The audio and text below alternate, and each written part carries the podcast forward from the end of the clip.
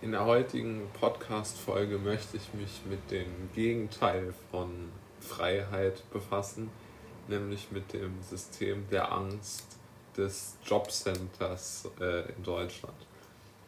Und ich glaube, dort kann man wirklich sehr viel dazu sagen, wie dort die Arbeitslosen oder die Menschen ohne äh, ähm, berufliche Verpflichtung drangsaliert werden um sie daran zu hindern, äh, die ihnen aus meiner Sicht zustehenden Sozialleistungen zu bekommen. Ja? Und das erste Unsinnige aus meiner Sicht ist schon der Begriff Kunde im Jobcenter. Ja? Also wenn ich ein Kunde bin, dann also der Begriff Kunde, der ist wirklich aus so vielen Perspektiven heraus unsinnig, dass aus meiner Sicht hier nicht von einem Kunden gesprochen werden kann. Denn ein Kunde kann sich in aller Regel die Firma, bei der er einkaufen möchte, aussuchen.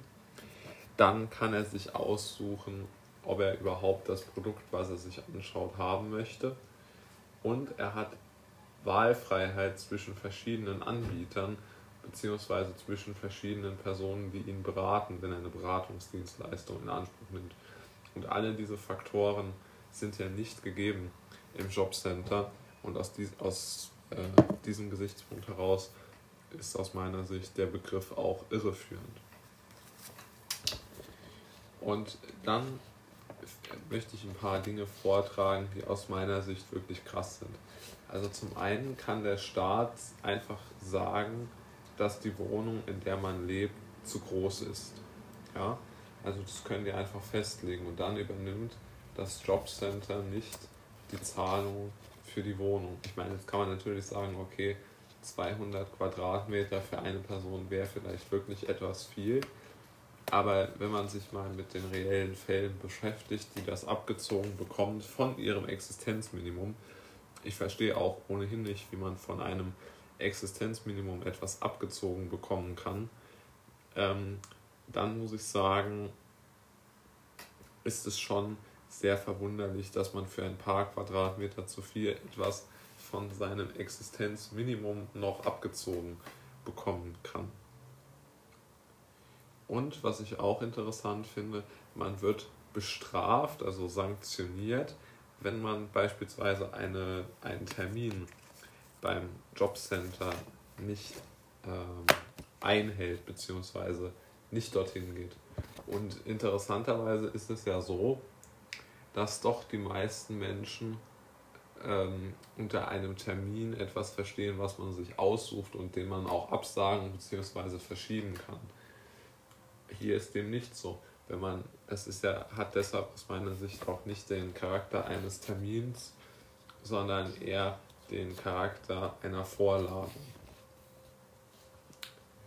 Und äh, wenn wir dann dazu kommen, welche Bestrafungen für, dies, für das Nicht-Erscheinen zur Vorladung ähm, dann herangezogen werden, dann kann sogar, das ist jetzt aktuell ausgesetzt durch eine Entscheidung des Bundesverfassungsgerichts 2019, aber bis 2019 konnte die Unterkunft und die Krankenversicherung komplett weggenommen werden. Das heißt, Menschen, die sich nicht in das System einfügen wollten, wurden zur Obdachlosigkeit gezwungen und wurden äh, nicht behandelt, zumindest nicht äh, in irgendeiner Weise professionell, wenn sie sich nicht diesem Druck des Jobcenters ähm, gebeugt haben.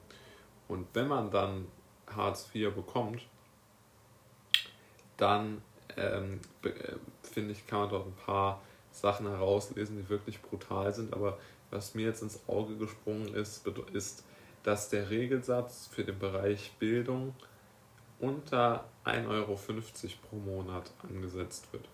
Ja, also ein, ein Hartz-IV-Empfänger hat nur ein, also weniger als 1,50 Euro pro Monat zur Verfügung, um sich ähm, weiterbilden zu können. Das ist ja unglaublich. Ich meine, dann muss, der, muss man über ein Jahr sparen, um sich mal ein Buch äh, kaufen zu können wenn man sich das alles mal anschaut, dann glaube ich, kann man doch schon davon ausgehen, es kann eigentlich überhaupt damit gar kein großes, äh, wie soll man sagen, keine großen ähm, Probleme einhergehen, weil die Menschen können ja hier gar keinen großen Sozialbetrug äh, machen, weil es überhaupt nicht viel zum Betrügen gibt, beziehungsweise ich glaube jetzt nicht, dass es viele Menschen gibt, die kein Hartz IV brauchen, jetzt unbedingt auf dieses Niveau herunter wollen und auf diesem Niveau leben möchten. Denn man kann sich, wenn man sich das so anschaut, kann man auf jeden Fall Hobbys, die ich zum Beispiel habe. Ich fahre gerne Auto und äh, habe ein Haustier zum Beispiel. Das kann man sich dann absolut nicht leisten. Und ähm, ja, also man bekommt auch ganz massiv Grundrechte entzogen. Denn wenn man zum Beispiel Hartz-IV-Empfänger ist, dann darf man nicht einfach mal, wie es einem gefällt, ans Meer fahren, wenn man jetzt zum Beispiel irgendwie einen Freund hat, der dorthin in Urlaub fährt und der sagt, komm, ich nehme dich mit oder so, dann kann es sein, dass das Jobcenter einen äh, vorlädt und man kann dann dort nicht ähm, erscheinen, sondern man muss wirklich im Vorhinein Urlaub beim Jobcenter beantragen. Man hat nur 21 Tage im Jahr. Also das ist schon sehr interessant, wie dort mit den Leuten verfahren wird. Und ich denke, ja, also eine Lösung gibt es auch dafür nicht, ist auch ein klassisches Dilemma. Aber ich glaube, was man sagen kann, ist, dass man so lange wie möglich versuchen sollte, aus diesem System des Jobcenters draußen zu bleiben. Also das ist kein guter Ort, so würde ich mal sehen, so würde ich es mal sehen. Und da sollte man wirklich eher versuchen, ähm, ja, wenn es nicht anders geht, klar, muss man diese Leistung in Anspruch nehmen. Das verstehe ich natürlich. Aber ich möchte eigentlich, ähm, wie soll man sagen, feststellen, dass ich nicht der Meinung bin, dass man hier großartig etwas an, an sagen wir mal, Geschenken vom Staat bekommt, sondern man ist hier wirklich in einer Situation der kollektiven beziehungsweise der persönlichen Unselbstständigkeit und man kann überhaupt nichts mehr selbst entscheiden. Und ich glaube, für freiheitsliebende Menschen ist Hartz IV ein absoluter, ja, eine absolute Vollkatastrophe. In der heutigen Podcast-Folge möchte ich mich mit dem Gegenteil von Freiheit befassen, nämlich mit dem System der Angst des Jobcenters äh, in Deutschland. Und ich glaube, dort kann man wirklich sehr viel dazu sagen, wie dort die Arbeitslosen oder die Menschen ohne äh, ähm, berufliche Verpflichtung drangsaliert werden, um sie daran zu hindern, äh, die ihnen aus meiner Sicht zustehenden Sozialleistungen zu bekommen. Ja? Und das erste Unsinnige aus meiner Sicht ist schon der Begriff Kunde im Jobcenter. Ja? Also wenn ich ein Kunde bin, dann also der Begriff Kunde, der ist wirklich aus so vielen Perspektiven heraus unsinnig, dass aus meiner Sicht hier nicht von einem Kunden gesprochen werden kann. Denn ein Kunde kann sich in aller Regel die Firma, bei der er einkaufen möchte, aussuchen. Dann kann er sich aussuchen, ob er überhaupt das Produkt, was er sich anschaut, haben möchte. Und er hat Wahlfreiheit zwischen verschiedenen Anbietern beziehungsweise zwischen verschiedenen Personen, die ihn beraten, wenn er eine Beratungsdienstleistung in Anspruch nimmt. Und alle diese Faktoren sind ja nicht gegeben im Jobcenter und aus, dies, aus äh, diesem Gesichtspunkt heraus ist aus meiner Sicht der Begriff auch irreführend. Und dann möchte ich ein paar Dinge vortragen, die aus meiner Sicht wirklich krass sind.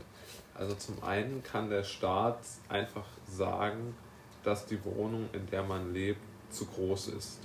Ja?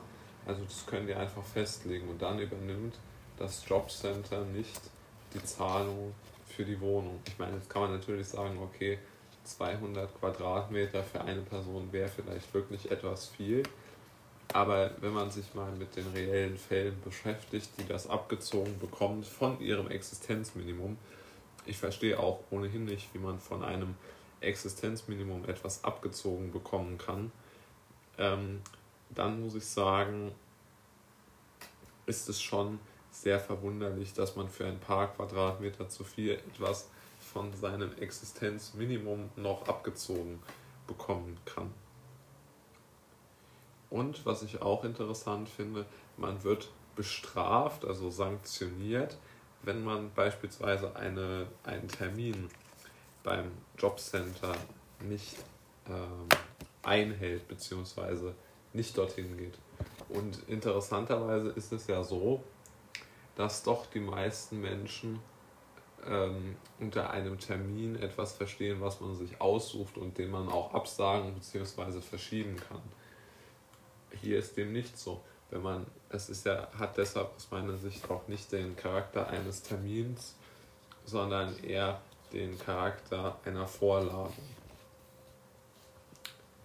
Und äh, wenn wir dann dazu kommen, welche Bestrafungen für, dies, für das Nicht-Erscheinen zur Vorladung ähm, dann herangezogen werden, dann kann sogar, das ist jetzt aktuell ausgesetzt durch eine Entscheidung des Bundesverfassungsgerichts 2019, aber bis 2019 konnte die Unterkunft und die Krankenversicherung komplett weggenommen werden. Das heißt, Menschen, die sich nicht in das System einfügen wollten, wurden zur Obdachlosigkeit gezwungen und wurden äh, nicht behandelt, zumindest nicht äh, in irgendeiner Weise professionell, wenn sie sich nicht diesem Druck des Jobcenters ähm, gebeugt haben. Und wenn man dann Hartz IV bekommt, dann ähm, äh, finde ich, kann man dort ein paar Sachen herauslesen, die wirklich brutal sind. Aber was mir jetzt ins Auge gesprungen ist, ist, dass der Regelsatz für den Bereich Bildung unter 1,50 Euro pro Monat angesetzt wird.